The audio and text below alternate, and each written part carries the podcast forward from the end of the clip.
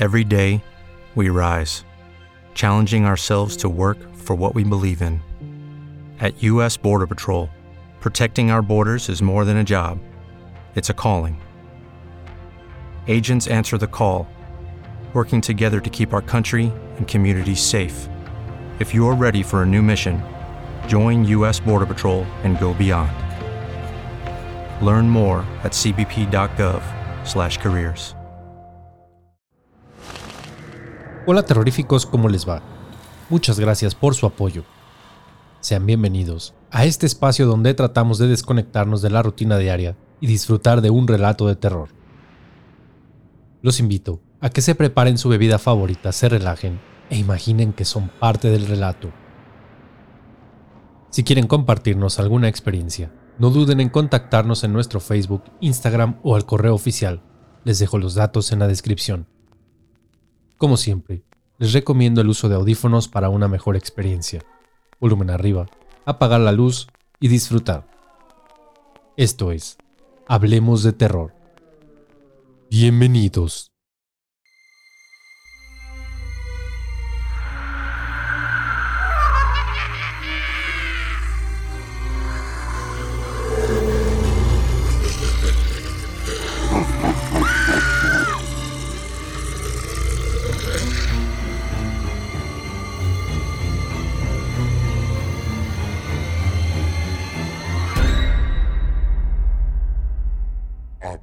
De terror.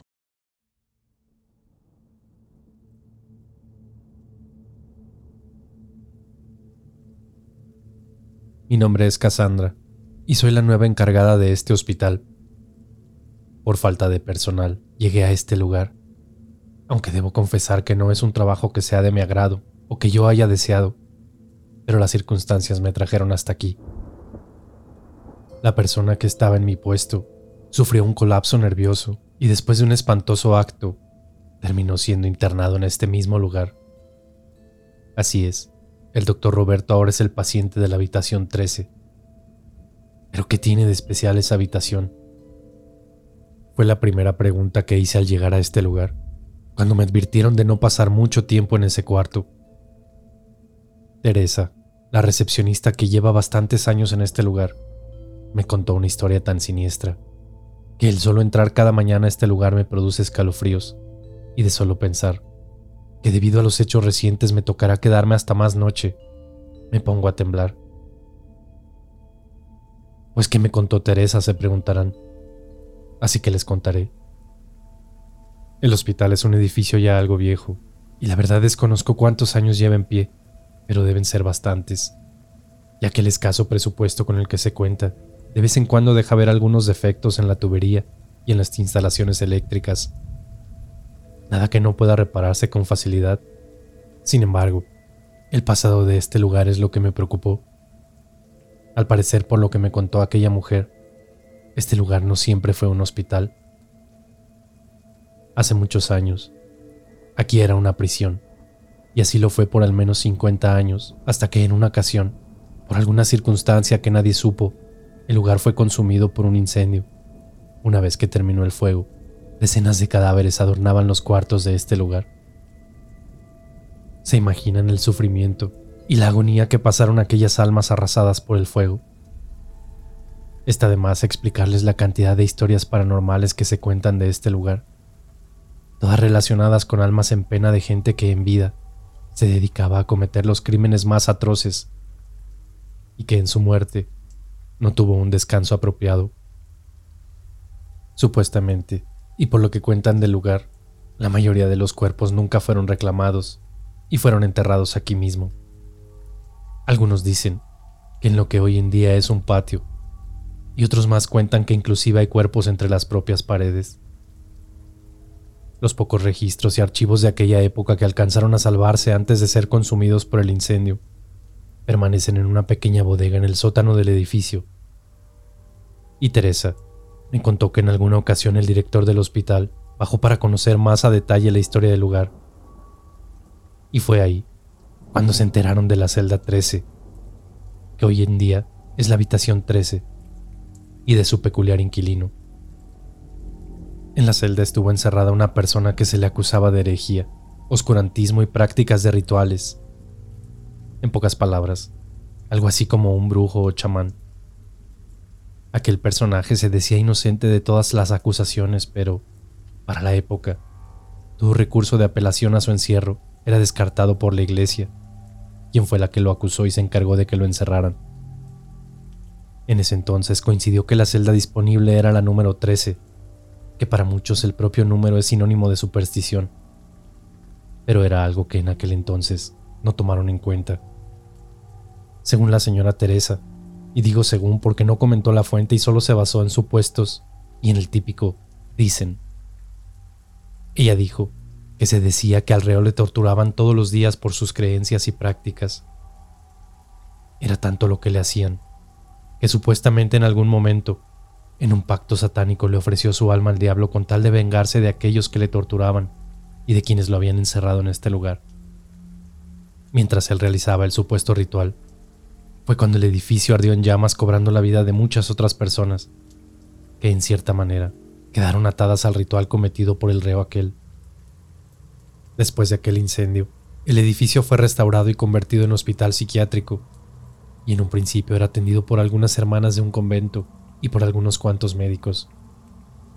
Pero la cantidad de energía negativa acumulada en el lugar terminó dejando encerrados en este lugar a muchos de quienes aquí laboraban quienes terminaban perdiendo la cabeza por las supuestas apariciones, ruidos y voces que por las noches transformaban este lugar en un siniestro espacio lleno de maldad.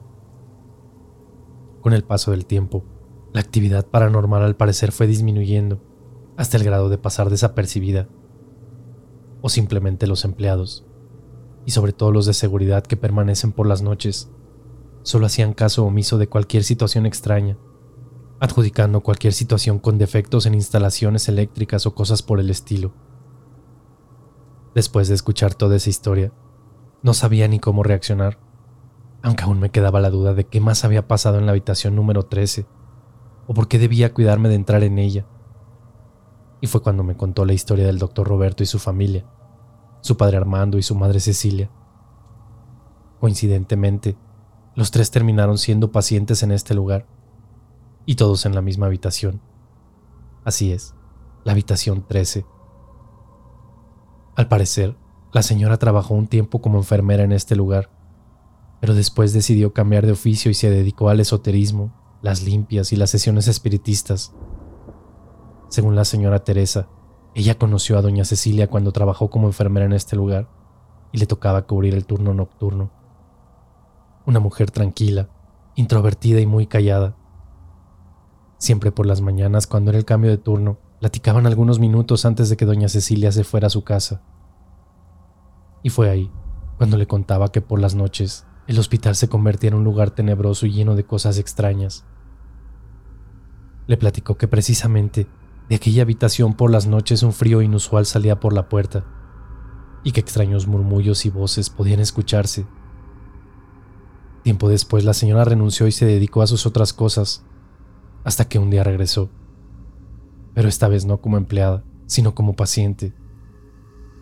A mí me tocó ver todo, me dijo Teresa. Doña Cecilia hablaba sola. Decía que el diablo le pedía que hiciera cosas malas. Su esposo pocas ocasiones la visitaba hasta que dejó de hacerlo. Al parecer, en una de sus visitas, la señora se abalanzó contra él queriéndole arrancar una pequeña cruz que el señor colgaba de su cuello. Después de eso, ella solamente empeoraba hasta que un día, después de varios eventos, ella se quitó la vida, ahorcándose con las propias sábanas de su cama.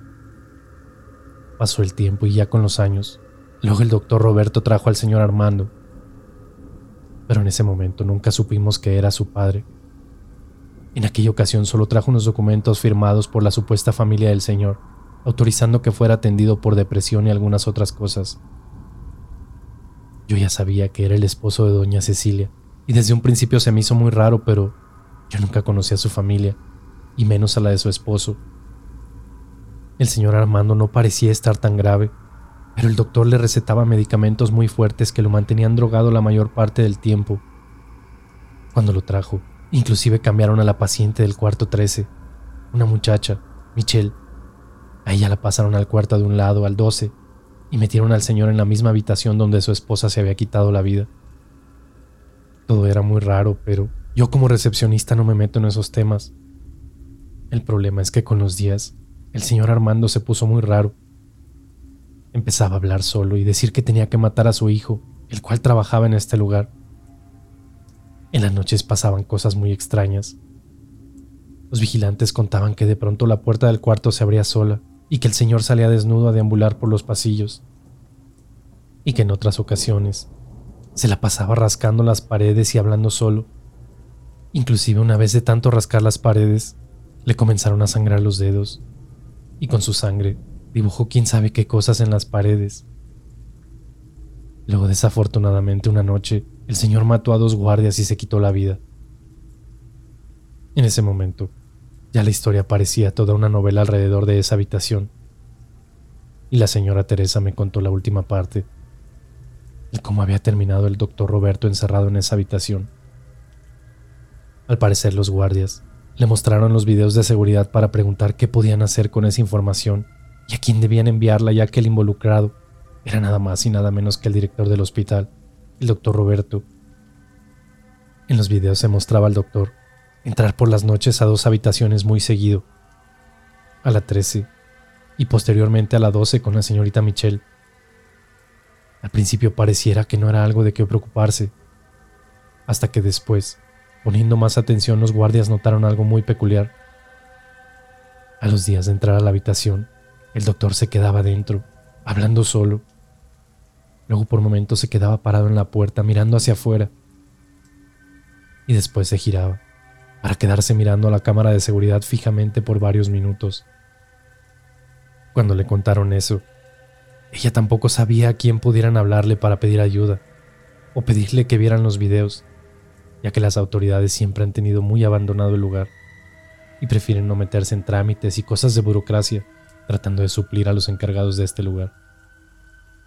Teresa fue en varias ocasiones a platicar con la muchacha de la habitación 12, con Michelle, para preguntarle a qué iba el doctor Roberto a su habitación por las noches. Pero ella solo le decía que entraba para desearle pronta recuperación y dar las buenas noches como rutina a todos los pacientes del lugar. Nada que le preocupara al principio. El problema fue cuando Teresa se puso a investigar al doctor y dio con su familia. Se enteró que tanto la señora Cecilia como el señor Armando eran sus padres y de inmediato alertó a la muchacha de la habitación para que reportara cualquier cosa rara que notara con el doctor.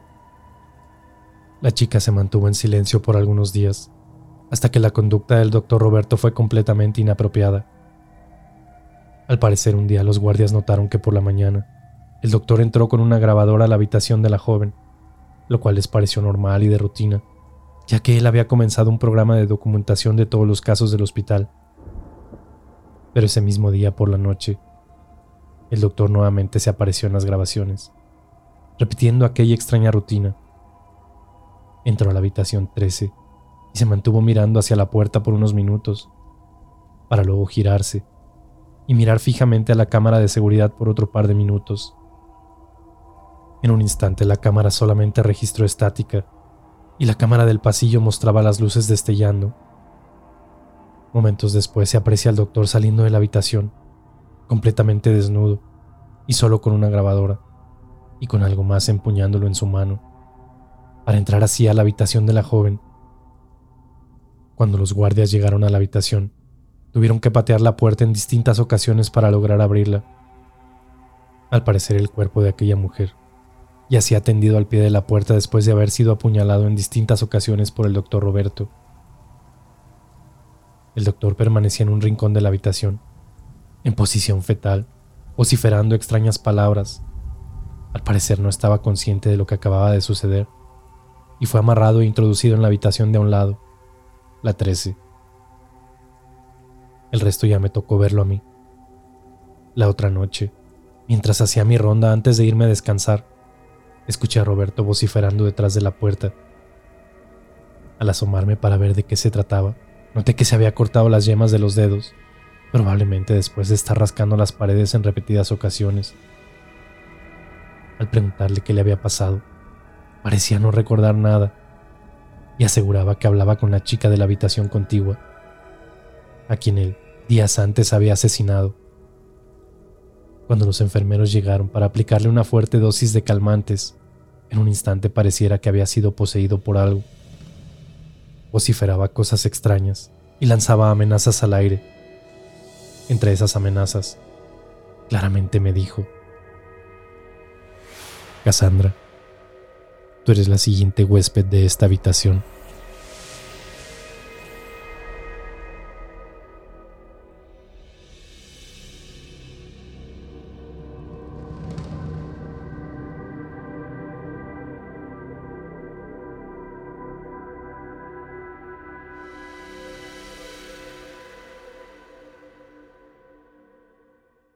Hello, it is Ryan, and we could all use an extra bright spot in our day, couldn't we? Just to make up for things like sitting in traffic, doing the dishes, counting your steps, you know, all the mundane stuff. That is why I'm such a big fan of Chumba Casino. Chumba Casino has all your favorite social casino style games that you can play for free anytime, anywhere with daily bonuses. That should brighten your day a little. Actually, a lot. So sign up now at chumbacasino.com. That's chumbacasino.com. No purchase necessary. BGW. Void were prohibited by law. See terms and conditions. 18 plus.